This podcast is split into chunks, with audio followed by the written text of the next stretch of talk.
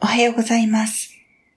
毎朝、聖書の御言葉からショートメッセージをお送りする朝マナの時間です。今日はコリント人への第二の手紙第一章四節の御言葉です。神はいかなる観難の中にいる時でも私たちを慰めてくださり、また私たち自身も神に慰めていただくその慰めをもって、あらゆる観難の中にある人々を慰めることができるようにしてくださるのである。使徒パウロはコリント教会の混乱を収集するために先の第一の手紙を送り、その後直接出向いて大なたを振るいました。パウロの手厳しい処置によって混乱は収まったものの、コリント教会に悲しみと痛みをもたらしたのも事実でした。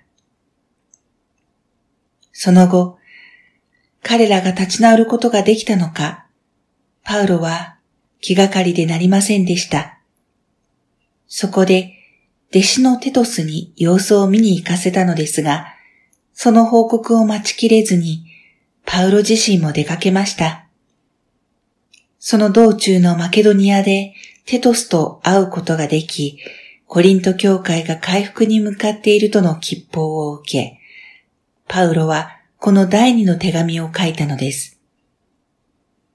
先の手厳しい取り扱いを受けることは、コリント教会にとって追うべき十字架でした。イエスは十字架を追って従いなさいと命じられましたが、十字架は追う者に痛みや苦しみをもたらします。しかし、それは私たちの肉を葬って霊的な命へと再生していくための恵みです。聖書はイエスを信じれば苦しみがなくなって楽な生活を送ることができるとは教えていません。パウロがイエスの死を好みに追っていると告白したように、十字架を追うことによる苦しみや悲しみがあります。そうは言うものの、イエスを信じなくても人生には苦しみがあります。ただし、イエスを信じたことによって苦しみに意味を見出すようになります。悲しみに恵みを見出すようになります。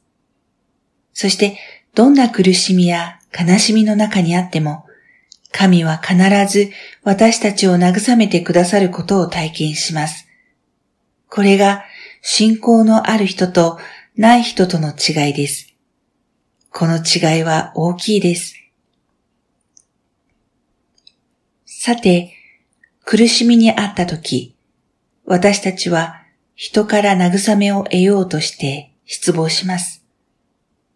今日の御言葉は、慰めは神から来ると教えています。人からの慰めが無意味だというのではありません。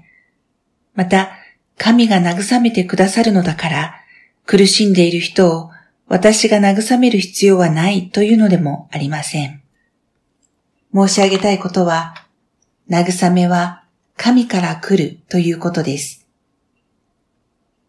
苦難のただ中にいる人を前に、私は慰める言葉を失います。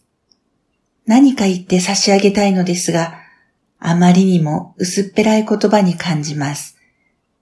言葉が上滑りしているような虚しさを感じます。憎なる私には人を慰める何かを持ち合わせていません。情けないことですが、それが現実の私です。だから、自分が苦難にあった時も、人に慰めを要求することは、お門違いだと思っています。しかし、ある人は私を慰めてくれることがあります。ある人のちょっとした一言で大きな慰めと励ましを受けることがあります。私も何度も経験しました。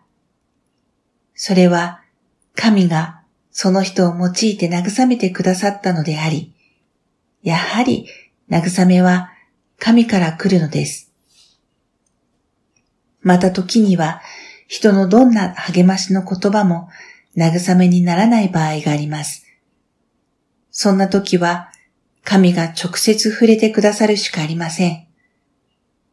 神が直接語ってくださるしかありません。神からの一言があれば、私は勇気を得ます。神のご臨在が少しでも感じられれば、私は回復します。ですから、私たちはいつも神に目を向けます。詩篇の作者もそう告白して歌いました。私は山に向かって目を上げる。我が助けはどこから来るであろうか。我が助けは天と地を作られた主から来る。詩編121編1節から2節あなたは経験なさったでしょうか？聖書の御言葉を通して精霊があなたに語りかけてくださったことを、祈りを通して精霊があなたの中に語りかけてくださることを、そんな神からの慰めを経験した人は勇気を得ます。本当の強さを持っている人です。ですから、パウロは祈っていたのです。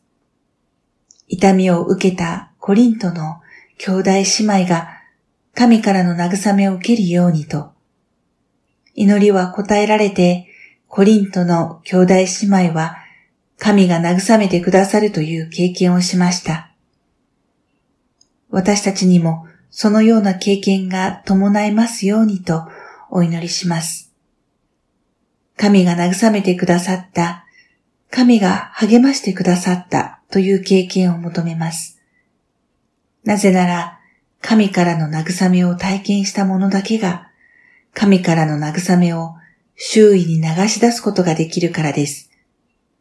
どうか、私たちが神の慰めを流し出す通りやすき管として用いられますように祈ります。では、また明日。